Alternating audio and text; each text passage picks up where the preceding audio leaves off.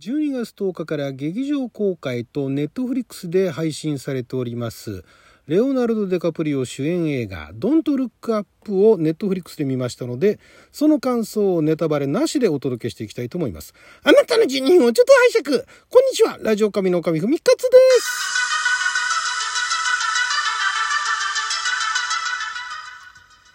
映画トークでございますがこちらの作品あの洋画の放題考えますのコーナーでも紹介しましたんで、まあ、詳しいあらすじですとかそういったところは割愛しますけれどもネットフリックスで12月の10日から、えー、日本でもあの劇場公開してるんですね。劇場公開もしつつネットフリックスでも配信をしているという感じでですね、え、この作品は公開されておりますけれどもようやく見ましたんでその感想をネタバレなしでお届けしていきたいと思いますがこちらですね、えっ、ー、と、今からですね、まだあの、感想はもちろんほらあるんですが、あまあ、まずアメリカの方ですね。アメリカの方では、えー、反応が賛否両論と単純に言ってしまえばですね、えー、大体まあ平均的な点数っていうんですかね、メタクリティックスですとか、ロッテントマトスですとか、そういったところではあ平均的なアベレージの50点前後というところの点数を取ってるんですが、これ見る人あるいは見方によってはですね非常にあの挑戦的というかまあ、あの笑えるところっていうのもアメリカ人だとまあ笑えるところ結構あるのかなと。あのねうーん何て言うのかな。えー、まあ、一見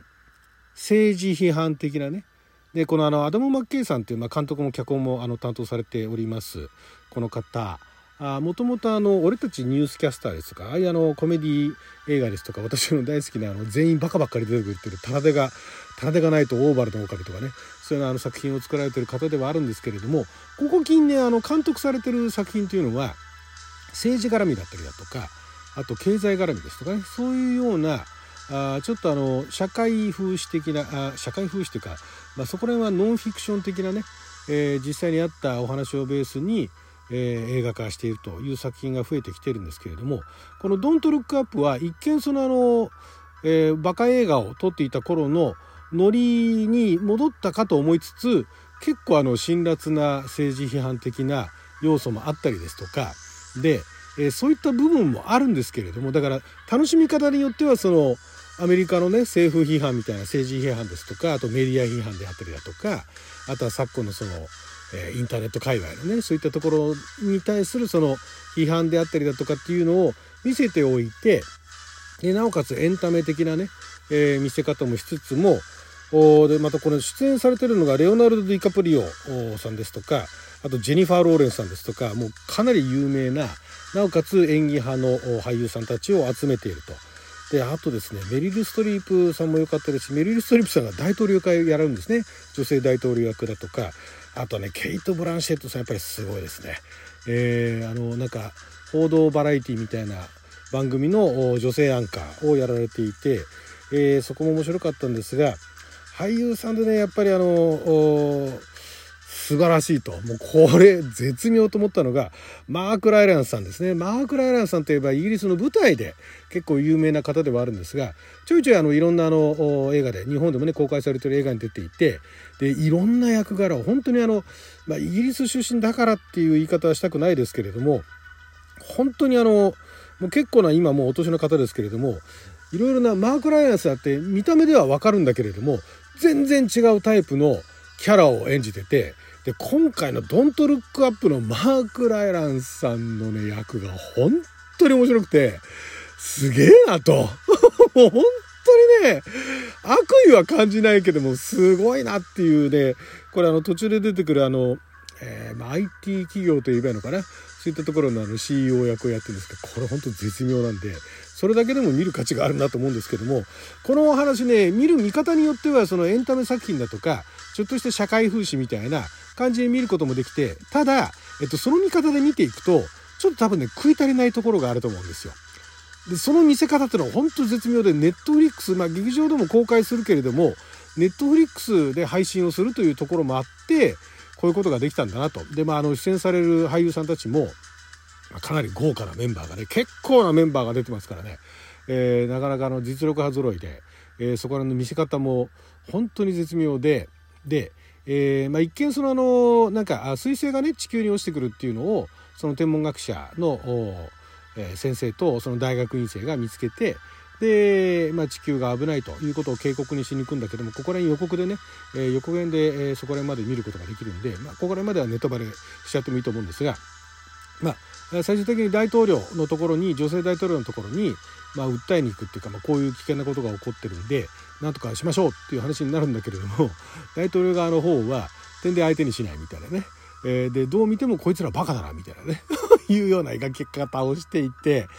そこもね、そこのところに注目すると、あ、これはアメリカのあの政府批判なんだなっていうようなね。で、誰大統領ってあの特定の大統領を指してるっていうんじゃなくて、もう政府機能してねえなみたいなね。それぐらいまでのちょっとあの、馬鹿にしてるところも、まあ見え隠れするんですけれども、ただ、これはあの、いわゆるまあ、えー、一見ディザスタームービー的なね、そういうあの、地球が滅亡するみたいな、ピンチに陥る映画って過去にもいろいろたくさんあったと思うんですが、ま、大概それあの何でしょう、まあ、家族の絆だったりだとかあとまああの有名なねアルマゲドンあたりだと宇宙飛行士でもない人たちをそのね隕石に送って、まあ、彼らは犠牲を伴うんですけれども地球は救われるみたいなねいうところでまあその何ですかね巨大などんなピンチになっても諦めずに立ち向かっていってでその家族を守るんだみたいなね。いうようなそこら辺のねそこら辺のなんか究極なパターンっていうのは私見た中ではねえー、なんだっけなあのえー、なんかすごい氷河期になっちゃうみたいなね。あれなんだけどタイトル忘れちゃったら「Tomorrow」「Tomorrowland」は違うな「えー、ザ・デイ・トゥモロー」かな。あれはね見ててね、えー、主人公たちはまああのね主人公たちをなんとか生かすためにでその彼らを生かすために特定の誰かだってんで生かすってんじゃないんだけれどもことごとくそのなんか軍人だとかなんか助けようとしてみんな犠牲になっていくっていうね。そこら辺見た時にあすごいなアメリカと。もうここまでなんかあの犠牲をね犠牲を美徳とするようなねその誰かを助けて犠牲になることっていうのは美しいことだぐらいまでね言っちゃってるなエメリヒみたいなね 思ったんですけれども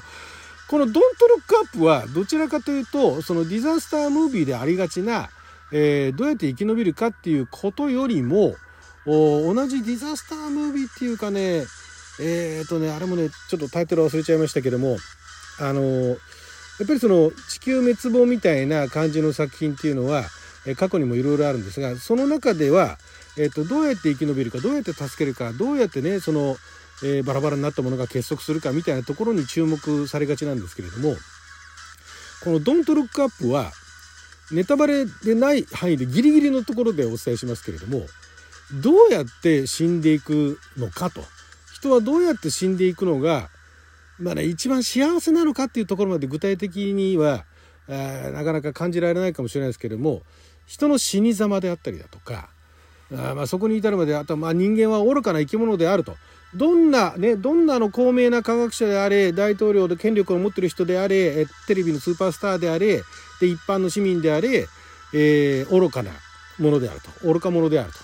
愚かな要素ってのは誰でもあるんだというところがまず面白かったんですよ。誰かが愚かじゃないっていうのを出さないんですよ。みんな愚かなんですね。だからそういう意味では、タラデがないとオーバルの狼に近いところがあるんですけれども、ただ、そこら辺は茶化してなくて、人間っていうのはどうしてもこういう愚かな行動をとってしまうんだっていうのは、大前提なんですね。みんな誰しもそういうことをとってしまうんだと。で、そこはもうしょうがないんだと。で、じゃあ、どうね、えー、死んでいく、どうやってあの、天寿を全うするなり死んでいくね、のが、あの望ましいのかっていうのもそれもいろんなパターンを見せていくんですよね。だからその中であ自分はこれだって思うこともあるかもしれないですけれどもそういったところを暗に、まあ、あの表立っては言ってないですけれども私は見ててそこがね面白かったですね。あなるほどなというところがあ中にすごい考えさせられるところがあってこの映画見て正解だったなと面白かったなと。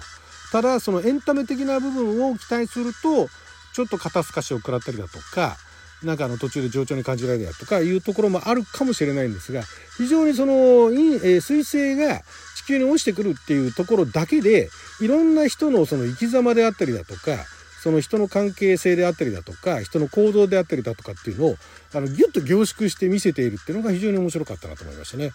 なのでまあだからそういったところを面白いと思えない人にとってはちょっとこの作品はあんまりあの楽しく見ることができないかもしれないですけれどもこうなった時にまあだからこうなった時っていうのは if の世界ですよねだから SF なんかでもあるようなもしこういう状況になったら人はどうなるかみたいな人はどうなるかっていうか、まあ、観客に向けてねあなたならどうしますかみたいなこの登場人物はこうしましたけれどもあなたならどうしますかみたいなところを提示するんですけれどもこの「ドントルックアップに関しては、えー、そこのところをさまざまな状況というのを見せていてですねそこのところで、まあ、参考にしろというわけではないんだけれども人間ってこうだよねっていうところをうまく見せているのがなんかねそこがね私はツボにはまりましたね。これは面白かったと。えー、どうしてもあの豪華な俳優陣と、ね、派手な一見あのフィルムのカッティングだとか派手な演出に、えー、惑わされてこのなんかエンタメはどこに向かっていくんだろうというふうに思っちゃう方も中にはいらっしゃるかもしれないんですが途中ところどころあのキーになるセリフだとかがあってそういったところを思い出していくとああなるほどなと